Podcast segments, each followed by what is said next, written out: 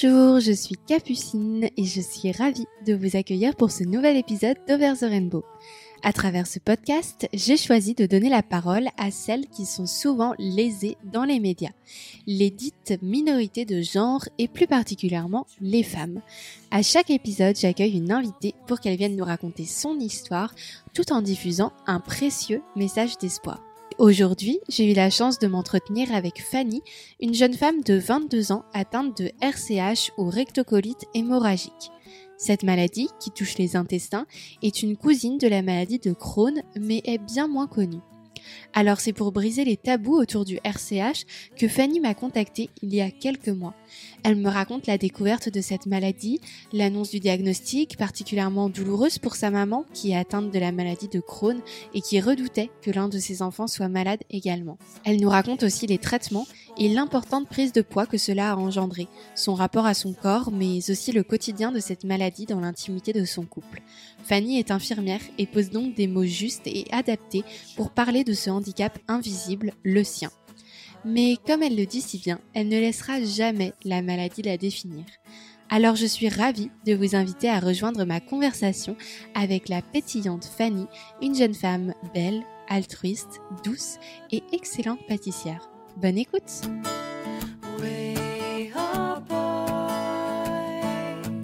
Bonjour Fanny Bonjour Capucine. Comment tu vas? Oh, Ça va très bien et toi? Ça va aussi, merci. Bah merci beaucoup du coup euh, d'être là pour venir euh, raconter ton histoire. C'est un sujet euh, donc que j'ai jamais encore abordé sur le podcast et dont on entend très peu parler parce que c'est une maladie, c'est une maladie assez taboue tu souffres. Donc j'explique très rapidement pour les auditrices et les auditeurs ce que c'est que la rectocolite hémorragique. Donc c'est une maladie qui fait partie du groupe des pathologies dites MICI ou MICI, je sais pas comment on dit, MICI. MICI, c'est-à-dire des maladies inflammatoires chroniques intestinales comme la maladie de Crohn par exemple, dont on entend plus parler je trouve. On estime que 40 000 personnes en sont atteintes en France et que cette maladie se déclare généralement entre 15 et 30 ans et beaucoup plus rarement chez les enfants. Mais je pense que tu nous en diras toi-même beaucoup plus sur le sujet, c'était juste une petite introduction. Euh, du coup, avant ça, est-ce que tu peux te présenter un petit peu aux personnes qui nous écoutent, me dire euh, qui tu es? Bah, Je suis Fanny, j'ai 22 ans, je suis d'origine euh, nantaise et puis je suis infirmière aujourd'hui en service de réanimation. Ok, super. Et du coup, qu'est-ce que qu'est-ce que tu aimes faire dans la vie? C'est quoi tes passions? Bah, J'aime beaucoup cuisiner, pâtisser, voyager, lire, passer du temps avec ma famille, mon copain et mes amis. Ok, très bien. Et d'ailleurs, Fanny euh, m'a ramené de très bons macarons, donc euh, je peux confirmer ses talents de, de, pâtissière. Alors du coup, cette, euh, la rectocolite hémorragique, si je le dis bien, est-ce que tu en avais déjà entendu parler, toi, avant d'avoir le diagnostic déjà? Oui, oui, oui, j'avais déjà entendu parler parce que c'est une maladie de famille. D'ailleurs, pour rectocolite hémorragique, tu peux dire RCH. Ok, ce sera, plus, simple. oui, je pense. Et du coup, oui, j'avais déjà entendu parler de la RCH parce que ma tante est atteinte de RCH. Ok. Et ma maman est atteinte de maladie de Crohn. Donc, du coup, cette famille, on va dire. Ok. D'accord, ouais, donc tu, tu, connaissais déjà ça. Oui. Et du coup, tu savais que tu étais plus susceptible d'en être atteinte? Je, je, savais, mais euh, on espérait, on espère toujours que euh, ce soit les exceptions de la famille un peu et que ça passe outre les générations. Ouais. Et du coup, chez toi, comment est-ce que cette maladie, elle a commencé? Comment est-ce qu'elle s'est euh, manifestée au départ? Bah, anonymement, en fait, c'est, c'est bêtement, c'était en avant-toilette. En fait, pour la RCH, euh, principalement, euh, c'est des diarrhées avec du sang. Et bah, j'ai des diarrhées avec du sang. Mmh. Donc, bah, je vais voir mon médecin traitant et au début, j'en ai pas parlé à ma maman pour pas la fouler, pour pas l'inquiéter. Ouais. Et qui m'a, qui a effectivement trouvé du sang et que bah, dire plus c'est des hémorroïdes que, euh, que tout de suite penser au pire. Euh, et donc, du coup, j'ai décidé d'en parler à ma maman pour aller voir sa gastro et ainsi de suite, faire les examens, trouver le diagnostic euh, mmh. adéquat. Ok, et du coup, ce diagnostic, justement, tu l'as eu quand et combien de temps à partir du moment où tu as eu les premiers symptômes, en fait? Donc, du coup, du fait que ma maman était, connaissait sa gastro et que la gastro, enfin, notre gastro est, est géniale, j'ai eu les résultats, enfin les, résultats quand même très rapidement. J'étais pris en charge très rapidement parce que j'ai eu début, alors c'était 2019 je crois, euh, début mi-octobre et j'ai, on a eu les résultats de savoir vraiment que c'était une RCH en mi-décembre. Donc en deux mois, mmh. deux mois, deux, deux, trois mois, j'ai eu les résultats. Ce qui peut prendre beaucoup plus de temps pour certaines personnes.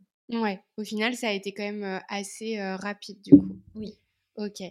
Et, et, donc, du coup, toi, tu parles de. donc, tu as vu un médecin spécialisé. C'est ça. Donc, c'est une gastro. Comment ça s'appelle? Entérologue. Gastro-entérologue. Ok.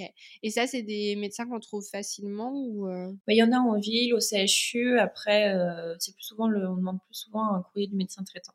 Ok. Avoir accès. Et après, c'est beaucoup plus long. Mmh. Là, au CHU, ma gastro, une fois j'ai appelé pour avoir un, changé mon rendez-vous. Puis elle m'a dit Bon, bah d'accord, très bien. J'ai appelé au mois de juillet pas rendez-vous au mois de février. Euh, ah oui. Ok, ouais. Il ne faut pas être pressé. C'est un peu comme les dermatos et tout ça. C'est compliqué d'avoir un rendez-vous. Et, euh, et, du coup, toi, qu'est-ce que tu as euh, ressenti au moment où tu as eu ce diagnostic? Bah, c'était le flou en fait. Mmh. Je, je, me souviens d'avoir une conversation avec ma cousine une fois dans la salle de bain et discuter de nos mamans et nous dire bah parce que nos deux mamans étaient en crise et nous dire que ça nous faisait de la peine et, et nous dire bah ça se trouve, dans, dans 5 ans, dans 10 ans, il y en a une de nous deux qui sera malade, ou on sera toutes les deux malades, et, et de se dire, mais non, c'est, on veut pas, on veut pas, et, et au final, bah, c'est tombé sur moi, et mmh. j'espère que ça tombera que sur mmh. moi et pas sur pas, personne d'autre de la famille. Mmh. Et, euh, et de me dire, bah, c'était dans le flou, en fait. Et la première personne à qui j'ai pensé, c'est maman. C'est maman en lui disant, mais ne t'inquiète pas, maman, c'est pas de ta faute. C'est la, la première chose que j'ai ressentie et pensé. Dire à ma mère, c'est pas de ta faute, Ouais, parce qu'elle, du coup, qu'est-ce qu'elle a ressenti quand elle a su ça? Ça a dû être difficile. Euh? elle n'a pas vraiment exprimé, mais j'ai ressenti énormément de culpabilité de mmh. dire j'ai transmis cette maladie de merde, comme elle l'appelle, à ma fille. Et du coup, tu as des frères et sœurs, toi, ou pas? Oui, donc bah, j'ai deux... deux grands frères issus d'une première union pour mon papa et un petit frère en commun avec mon papa et maman. D'accord. Et donc, du coup, euh, enfin, le petit frère que tu as en commun avec ta maman, du coup, là, lui aussi, il peut avoir des risques, par exemple, de... Il peut avoir effectivement des risques de maladie. Ok. Et, et du coup, il y avait un abonné ou une abonnée qui, qui demandait comment est-ce qu'on peut savoir si on a cette maladie, du coup, quels sont les symptômes qui peuvent alerter? Les symptômes sont, enfin, vraiment principalement, c'est les diarrhées, mmh. le, le, fait d'avoir aussi euh, bah, du sang. Donc pour la RCH, les diarrhées et du sang, euh, les douleurs abdominales, enfin, plus pouvoir manger euh, dès qu'on mange des féculents, de la, enfin, de la salade, des haricots verts, tout ce qui est légumes verts. Mmh. de ne pas les digérer, les choux, c'est catastrophique. Et puis c'est enfin vraiment tout ce qui est gras, tout ce qu'on digère pas, bah c'est pas, pas, pas normal de pas de, ressentir une gêne, d'avoir des envies d'aller aux toilettes très fréquemment et pas forcément aller faire un faire caca et mmh.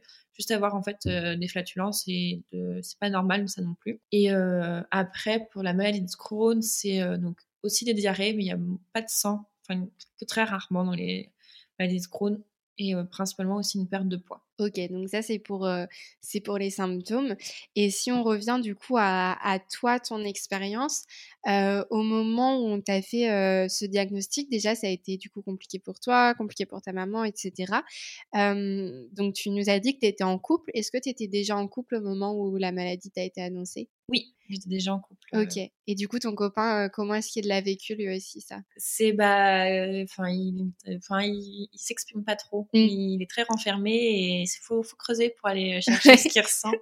Et euh, mais je sais qu'il a toujours été présent pour là, pour moi. Tous mes examens, bah, il avait cours, donc et puis savait que j'avais besoin aussi de ma maman pour m'accompagner, donc il laissait ma maman. Mais après, le, je me souviens qu'il était en examen pendant mon mais mon annonce de diagnostic, il est venu après avec nous rejoindre à l'hôpital. Ouais. Et je me souviens lui avoir dit, bah, du coup, bah, c'est une RCH. Euh, et puis il me dit, bah, c'est quoi Je dis, bah, c'est la maladie de la sœur jumelle de maman. Mmh. Ah, d'accord. Il me dit, bon, t'as pris rendez-vous pour se faire opérer pour plus avoir la maladie. c'est pas si simple. Voilà, c'est pas si simple et il a toujours été euh, au petit soin avec moi, euh, adorable. Ouais. Et, euh, et, du coup, quand on en a discuté un petit peu avant pour, euh, pour préparer l'épisode, tu m'as dit que tu avais pris beaucoup de poids d'un seul coup à cause de, de cette maladie.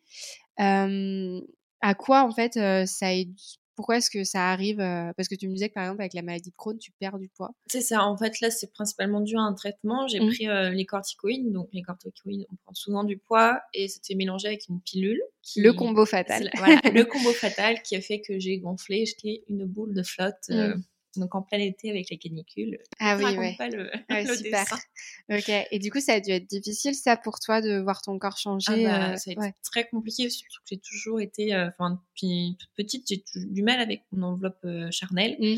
Et donc, du coup, euh, bah, c'était très, très, très, très dur. Enfin, je, j'arrivais plus à me regarder dans le miroir et me dire, Fanny, t'es jolie. Donc, euh, donc j'ai, j'ai continué, j'ai avancé en me cachant dans des vêtements et me dire, ah, ça passera, ça passera et mmh. attendre que les corticoïdes euh, fassent enfin, arrêtent de faire effet euh, dans le corps parce que ça, ça dure 15 ans, les corticoïdes dans le corps. Ah oui, ok. Donc, du coup, bah, on prend son temps en patience et puis à un moment, je dis, bah non, c'est possible. Il mmh. faut arrêter de, de se cacher la face et prendre, euh, dire c'est pas les corticoïdes qui vont prendre le dessus. Euh. Et du coup, là, euh, par exemple, aujourd'hui, tu te sens mieux par rapport à ton corps, etc. T'en es où dans ton processus par rapport à ça? Bah, je suis en train de perdre du poids. J'ai perdu quasiment 10 kilos, donc déjà pour mmh. moi c'est énorme. Ouais. Et donc je me, je me redécouvre et puis je me réaccepte. Il faut s'accepter avec des formes, se trouver jolie. L'essentiel c'est que mon copain il m'aime avec mmh. comme je tu es très jolie, hein, je peux te confirmer. donc donc c'est ça, c'est l'essentiel, c'est que il m'aime comme je suis et que oui et ouais voilà. Puis l'important c'est que toi aussi tu t'aimes comme tu es euh, ouais c'est vrai que ça peut être difficile surtout quand c'est vrai que quand on prend beaucoup de poids d'un seul coup que c'est complètement contre notre volonté c'est sûr que ça peut ça peut être difficile et, et, justement, il y a, y a, pas mal de personnes aussi, quand j'ai proposé aux, aux, abonnés de poser leurs questions sur ce sujet, qui s'interrogeaient sur l'impact que ça peut avoir dans une vie de couple, dans une vie amoureuse, parce que du coup, c'est une maladie qui, au quotidien, est assez pesante. D'ailleurs, peut-être qu'avant de nous parler de ça, tu peux nous dire à quel point au quotidien ça t'handicape justement cette, cette maladie? Bah, c'est, enfin, cette maladie, déjà, elle est en deux parties. Donc, il y a des phases de crise ou des phases où on est où ça va. Mmh. On n'est pas en crise, donc c'est plus vivable. On peut reprendre une vie à peu près normale. Mais il y a toujours des phases un peu down, donc euh, c'est pas simple. Après, euh, dans la vie de tous les jours, quand on est en crise, bah, c'est simple, c'est euh, faut aller chez quelqu'un, il faut avoir des toilettes à proximité. Sinon, bah, sinon c'est pas gérable. Et après, c'est faire le faire le choix aussi. moi, j'ai du mal avec ça, mais les anciens gastro, ils sont à fond sur ça.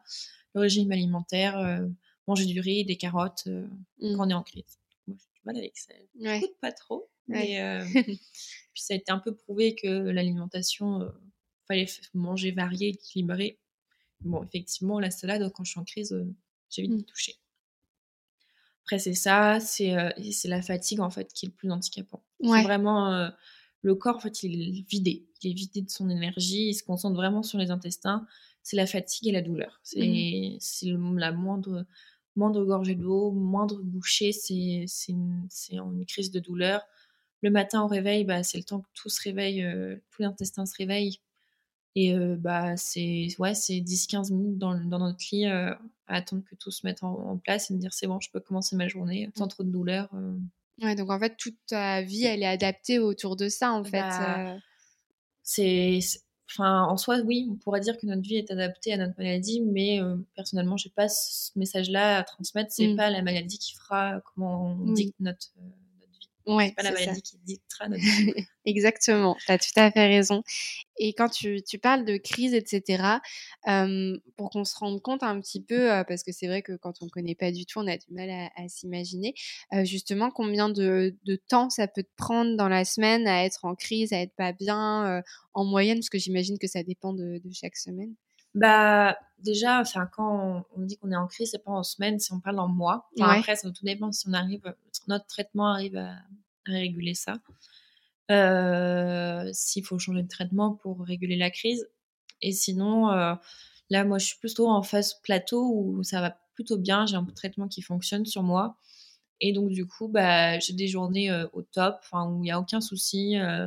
ça va très bien. Puis, il y a des journées où c'est moins, moins, moins top. Euh, j'ai quand même bah, pas mal de diarrhée, mmh. des envies fréquentes d'aller aux toilettes, des douleurs. Donc, euh, mais c'est fluctuant et maintenant, ça, avant, c'était euh, pendant des mois et des mois et maintenant, c'est une journée ponctuelle dans la semaine. Mmh. ce qui est énorme, pour moi, c'est énorme. c'est vraiment agréable de passer des journées sans me dire je vais quelque part, faut que je trouve des toilettes, Mmh. faut, j'ai, faut pas que je mange trop gras parce que je vais avoir trop mal au ventre. Et justement, à ton travail, vu que tu nous disais que tu es infirmière, est-ce que c'est handicapant aussi euh, euh, Parce que j'imagine que c'est quand même un travail on sait que tu es souvent dans le rush et tout. Est-ce que c'est c'est impactant du coup Enfin, toi, tu dois t'organiser différemment? Comment ça se passe? Bah, moi, j'ai un mauvais défaut, c'est de pas écouter mon corps. Alors super, ne faites pas comme Fanny, surtout. Ça. Donc, euh, donc nous, en fait, quand on a de, enfin, dans notre maladie, quand faut aller aux toilettes, faut aller aux toilettes. Et Mm. moi, je me retiens. Et sauf que bah, c'est Tchernobyl en gros dans le ventre. Ok, ouais, je, je Et vois. donc, euh, parce que je me dis, bah, j'irai après. Sauf que bah, quand je suis de nuit, j'ai plus le temps d'aller aux toilettes. Et des fois, la journée, on n'a quasiment pas le temps d'aller aux toilettes. Donc, c'est plus compliqué. Mais euh, je vois, je me suis déjà vue quand je bossais les étés en pendant mes études en tant qu'aide-soignante ou euh, en stage, devoir partir précipitamment parce que c'était plus possible que. Mhm. bah, sinon, je me. Enfin, oui, ça arrive des fois que certaines personnes se font dessus euh, Mhm. à cause de cette maladie-là. Donc, c'était soit ça, soit il fallait que je, je cours précipitamment. Ouais, je vois. Et les employeurs que tu as rencontrés, à chaque fois, ils étaient plutôt compréhensifs? T'as pas eu de. Ou même dans les équipes et tout, t'as pas de réflexion désagréable? J'ai jamais dit. Ouais, tu as jamais dit. J'ai jamais dit que j'étais malade. Ok, ouais. Parce que tu as peur de la réaction, parce que ce... enfin, c'est un sujet un peu tabou dont on parle pas beaucoup. euh. Ah, pas du tout, c'est pas une peur de réflexion, c'est Mm. pas un sujet tabou pour moi, au contraire, faut sensibiliser, faut que toute maladie n'est pas anodine et qu'il faut arrêter de dire bah caca c'est tabou. Enfin. Mm. Mais euh, non, c'est que c'est moi, c'est personnel, c'est les personnes, enfin, les, pers c'est les personnes que je, je pense proches qui sont au courant de ma maladie Mm. et c'est tout. Ouais, je vois. Ok. Et, euh, et du coup, euh, on, on parlait, enfin, je te parlais euh, juste avant de comment ça peut être euh, difficile de gérer ça euh, dans ta vie euh, de couple. Euh, toi, du coup, comment, comment est-ce que tu gères ça? Est-ce que c'est compliqué des fois Euh, Comment ça se passe? Bah, j'ai enfin, j'ai énormément de chance parce que euh, mon conjoint, euh, il est adorable, donc Mm. il, il sait- et puis il le sait quand ça va pas. Il le sait, il le voit tout de suite dans ma tête, donc il, le sait quand j'étais en crise, il me faisait mes bouillottes, donc il, puis il, me prenait dans ses bras. Après, voilà, de me prenait dans ses bras, mais il savait très bien que euh, il s'arrêtait soit au niveau des cuisses ou sinon de la poitrine, parce qu'il savait très bien que le ventre, il pouvait même pas mettre la main dessus, m'effleurer, c'est je portais même pas un pantalon. Donc- c'est comme ça quand c'est en crise, c'est euh, une barrière en fait euh, impossible de m'approcher au niveau du ventre.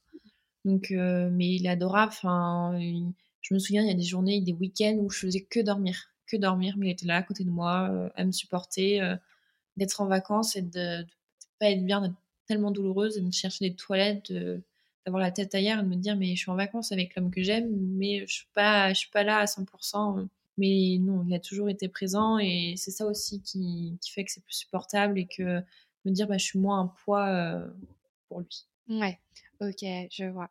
Et du coup, toi, qu'est-ce que aujourd'hui, qu'est-ce que tu vis le moins bien avec cette maladie? Qu'est-ce qui pour toi est la, chose la plus difficile à gérer au quotidien, à supporter? euh? Je dirais la fatigue. C'est vraiment la fatigue. euh, parce que les douleurs, j'arrive à prendre le dessus et de me dire euh, arrête d'écouter ton corps. Mais c'est la fatigue. Je, ouais, je, suis encore fatiguée là, même si ça va mieux, je suis encore fatiguée. mon corps a besoin d'énormément de repos en fait. Et c'est ça, c'est le plus compliqué de me dire stop, euh, faut que, faut que j'arrête, faut que je me pose et, et que je dorme.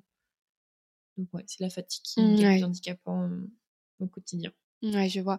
Et du coup, est-ce que tu considères que cette maladie fait partie euh, euh, des handicaps euh, invisibles qu'on, comme son nom l'indique, qu'on ne voit pas et on a l'impression, quand on pense au handicap, on pense qu'à des, euh, des personnes en fauteuil roulant ou des choses comme ça et on oublie euh, toutes- tous ces handicaps invisibles qui sont au quotidien. Ah euh. bah, je pense oui clairement que cette maladie fait partie des handicaps euh, invisibles parce que euh, c'est voilà c'est enfin il y a certaines personnes qui sont dans malheureusement des, des cas beaucoup plus compliqués que moi et donc du coup des avancées beaucoup plus enfin avoir des avancées beaucoup plus compliquées qui sont opérées et que du coup qui ont des poches de stomie. Mm. et donc du coup euh, bah, c'est invisible. On les voit pas. On voit pas les douleurs quand si on garde un sourire sur notre tête. On voit pas les douleurs. On voit pas la fatigue euh, qui se présente euh, le fait d'aller euh, manger indien manger euh, manger épicé bah oui on va aller manger boire un verre avec nos amis. Mais le lendemain matin c'est Ouais. C'est, c'est bah, on passe notre temps sur les toilettes. Ouais, en fait, il faut toujours penser aux conséquences que ça. va avoir, quoi. Ouais, je vois. Et du coup, tu nous parlais des poches de stomie. Est-ce que tu peux expliquer pour les personnes qui connaissent pas ce dont il s'agit? En gros, quand en fait, ça permet de, de soit alors il y a deux, il y a les stomies définitives ou les stomies temporaires qui permettent de reposer les, les, intestins un, un, temps. Et c'est en fait, on, en gros, on coupe l'intestin en, deux parties. Soit on enlève les parties qui sont, qui sont trop malades et, et du coup, et en fait, on, on abouche au niveau du ventre, de l'abdomen, l'intestin. Et donc, la stomie, en fait, c'est la poche. vous faites plus caca par l'anus. En gros, vous, mmh. faites, vous faites vos besoins dans la poche de stomie. Ok. Ouais, et d'ailleurs, il y a un compte Instagram, je sais pas si tu le connais, qui s'appelle Stomy Busy. Euh, et en fait, c'est super cool. Je recommande s'il y a des personnes euh, que ça intéresse. Ou en fait, c'est une euh, dessinatrice qui a justement une stomie et qui parle un peu de son quotidien avec la stomie et tout. Et c'est super intéressant tout ce qu'elle raconte. Et elle parle justement du fait que un handicap invisible et que, et que au final, elle, elle, elle, arrive quand même à en faire une force et tout. Et je trouve ça très intéressant. Donc, je le noterai dans la description si ça intéresse des gens. Est-ce que tu, tu as du mal, toi, à, parler de, de cette maladie autour de toi? Tu disais que c'était, tu en parlais plutôt juste à tes proches. Est-ce que c'est, ouais, comme tu disais, c'est parce que tu considères que c'est vraiment quelque chose de personnel? C'est ça, c'est que je considère simplement que c'est quelque chose de personnel, que que je discute, que c'est pas ce qui m'identifie en fait en mmh. premier abord, que je suis Fanny, infirmière, j'aime vivre la vie à pleines dents et c'est pas je suis Fanny, je suis atteinte de rectocolite hémorragique et le mmh. reste passe après. Non, c'est je suis Fanny et ça passe ça vient après. C'est faut creuser mmh. et puis effectivement découvrir que je suis malade, mais euh, mmh. voilà, il y a que mes proches qui sont au courant et, c'est tout. Et justement, euh, pourquoi avoir fait euh, ce choix de justement, c'est toi qui m'as contacté pour venir en, en parler sur sur le podcast et je te remercie beaucoup de l'avoir fait. Et du coup, pourquoi avoir fait ce choix de de, de, venir en parler et de d'avoir euh, voilà d'avoir un épisode de podcast sur le sujet. Parce que du coup avec euh, je me suis euh, enfin contacter avec justement avec le réseau Mickey il y a des il y a une grosse association qui est l'AFA oui l'AFA. Et justement on y a une groupe de jeunes et on discute entre nous et il y en a pas mal qui qui vont, qui, qui en discutent. Il y a la, la journée euh, mondiale des Mickey. Alors, euh, mauvaise Mickey que je suis, je ne connais pas la date. C'est quelque chose qu'il faut porter des violets ce jour-là. on se euh, renseignera, je mettrai dans la description la date. voilà, on va tout noter dans la description. Et en fait, bah, je me suis rendu compte que c'était une maladie, effectivement, comme tu le disais au début, inconnue. Mm. On ne parle pas, que c'est tabou. Et je me suis dit, mais il faut en parler, il faut faut arrêter, faut sensibiliser aux gens, dire non, c'est pas, c'est pas possible.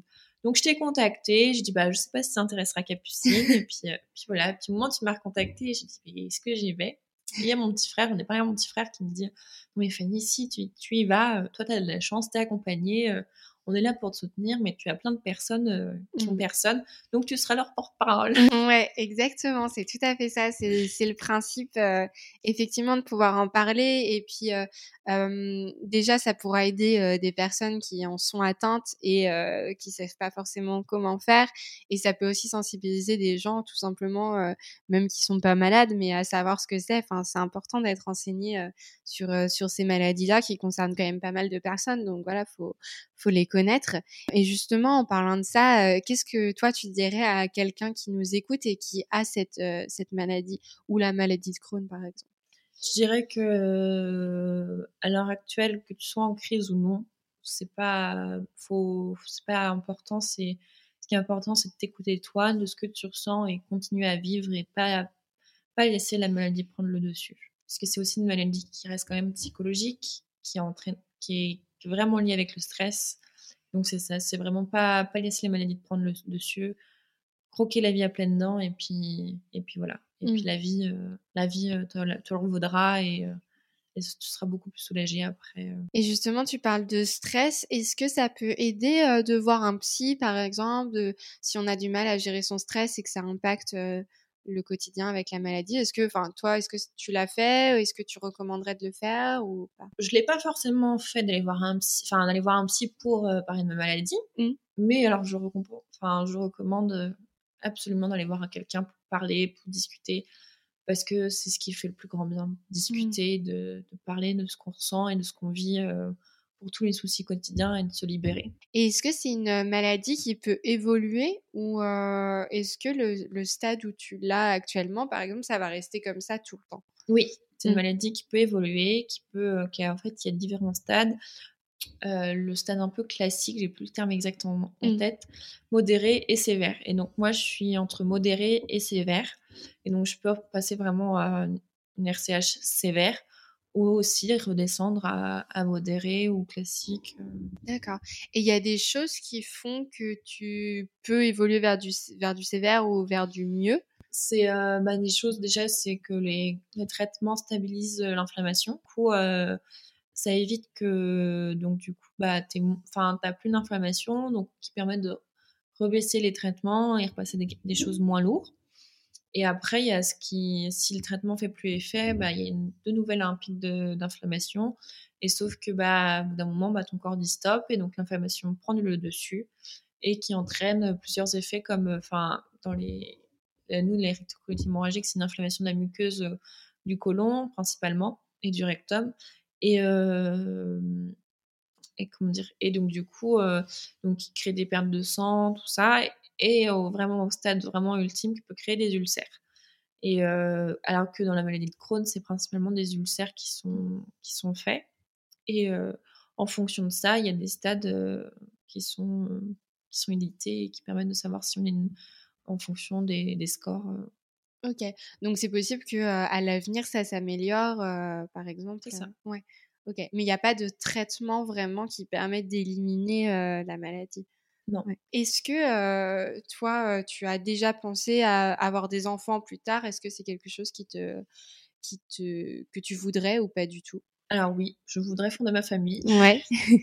Et est-ce que ça peut, cette maladie-là, elle peut, elle peut être, avoir un impact, par exemple pendant une grossesse ou, ou, pas? Oui, oui, oui, peut avoir vraiment un impact parce que pendant la grossesse, je sais que là, moi, je, actuellement, je suis sous perfusion, donc tous les deux mois, je vais à l'hôpital et euh, arrivé à ce stade-là, en fait, c'est que le choix se pose effectivement si on, en fonction de l'âge et si on veut féconder ou pas, parce que ça peut attaquer les, ovaires et les utérus. Et donc du coup, euh, bah, ça, se restreint, ça se restreint au niveau traitement. Et même bah, quand je serai enceinte, après, il faut vraiment que je me renseigne sur, euh, avec, au niveau de ma gastro, mais euh, je suis pas rendue à ce point-là non plus. Oui. euh, Qu'en gros, bah oui, par contre, je risque forcément d'arrêter les traitements parce que ce sera incompatible avec la grossesse et l'allaitement. Et donc, possiblement, une, une poussée euh, derrière si, euh, si ça va pas.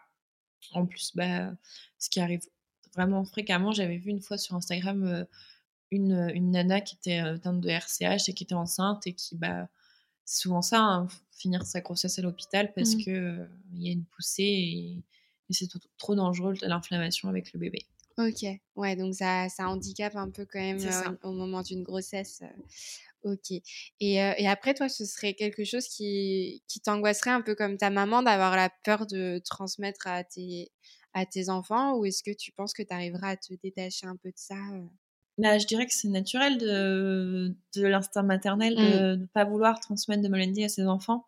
Après, c'est c'est la génétique, c'est ce que j'ai répondu à ma maman quand on m'a annoncé. J'ai dit, mais tu veux pour rien, c'est pas toi qui allais sélectionner les gènes. Je vais mettre ça à Fanny A plus B plus C. Et puis, euh, oh bah tiens, tiens, le gène de la RCH. Oh bah oui, mm. je vais lui mettre parce mm. que de toute façon, c'est la, la, génétique, on n'y peut rien. Donc, euh... Ouais, c'est ça, c'est le hasard, euh, le hasard complètement. Et du coup, euh, toi aujourd'hui, c'est quoi tes, tes projets pour plus tard? On a acheté du coup une maison avec mon conjoint, donc on habite, on habite dedans et donc finir la rénovation. Il nous reste le jardin à faire, voyager, voyager. là, avec le Covid en plus, j'en peux plus de rester mmh. en France, retourner à l'étranger. puis oui, vivre la vie à peine dedans, profiter de mes proches et de ma famille. et voilà. Trop bien, c'est des beaux projets. et du coup, par exemple, quand tu voyages, ça te demande quand même une adaptation un peu de devoir vivre avec cette maladie? Bah, c'est, enfin, c'est par exemple, bah là, moins, parce qu'avant, j'avais un traitement sous-cutané et j'avais toutes les semaines. Donc, c'était forcément, j'étais obligée d'emmener ma, mes piqûres euh, en vacances avec moi. Et le problème, c'est que mes piqûres euh, bah, devaient rester au frais. Donc, bah, c'est toujours. Ouais. c'est une contrainte, ouais. Voilà, c'est la glacière, tout ça. Et puis, s'il faut prendre l'avion, il faut l'ordonnance parce que euh, on n'est pas censé voyager avec les médicaments. Et après, là, vu que c'est, j'ai une perf tous les deux mois, bah, je peux m'arranger pour, pour, faire entre mes deux perfs, partir en vacances. Ok, bon bah je, te souhaite tout ça alors ce sera super. Et toi du coup donc la petite question de la fin, qu'est-ce que tu vois derrière ton arc-en-ciel? Quelle est la notion d'espoir que tu voudrais transmettre aujourd'hui aux personnes qui nous écoutent? Que derrière le mauvais temps on voit toujours l'arc-en-ciel, le soleil. Mmh. Il faut toujours espérer et que donc effectivement on peut avoir des phases beaucoup moins drôles, beaucoup plus compliquées, mais que derrière il y aura toujours du positif et le positif attire le positif. Voilà, plus égale plus, euh, Léna situation. Tout à fait, on est d'accord. Bah merci beaucoup. Est-ce qu'il y a quelque chose que tu veux ajouter ou est-ce que tu penses que tu as fait le tour? Je pense que j'ai fait le tour avec toi, Capucine. ok, bah c'est parfait. Bah merci beaucoup du coup Fanny de, de t'être confiée euh, à mon micro sur le sujet. C'était vraiment super intéressant. D'autant plus que comme on le disait, bah c'est une maladie dont on entend euh, pas assez parler. Euh, et puis, euh, et puis c'est, vrai que comme tu disais, euh, euh, c'est malheureusement des sujets encore un peu tabous dans notre société. On parle pas trop de ça. Enfin voilà, ça gêne. Les gens ils veulent pas en parler. Je pense que quand on est une femme, c'est encore encore plus compliqué. Donc euh, merci beaucoup d'en avoir parlé avec une si grande sincérité, c'était vraiment super et je pense que ça, ça permettra à beaucoup de personnes d'en savoir plus sur le sujet. En plus c'est nickel, huit infirmières t'en parlent avec les bons mots, franchement ça pouvait pas être mieux. Euh, donc euh, merci beaucoup, merci beaucoup pour tout ça et puis j'espère que ça t'a plu. Bah, merci à toi de m'avoir reçu et puis c'était avec grand plaisir, c'était super intéressant de parler de ce sujet-là. Donc euh, non, puis continue ton travail, c'est génial. bah merci encore Fanny, à bientôt. À bientôt.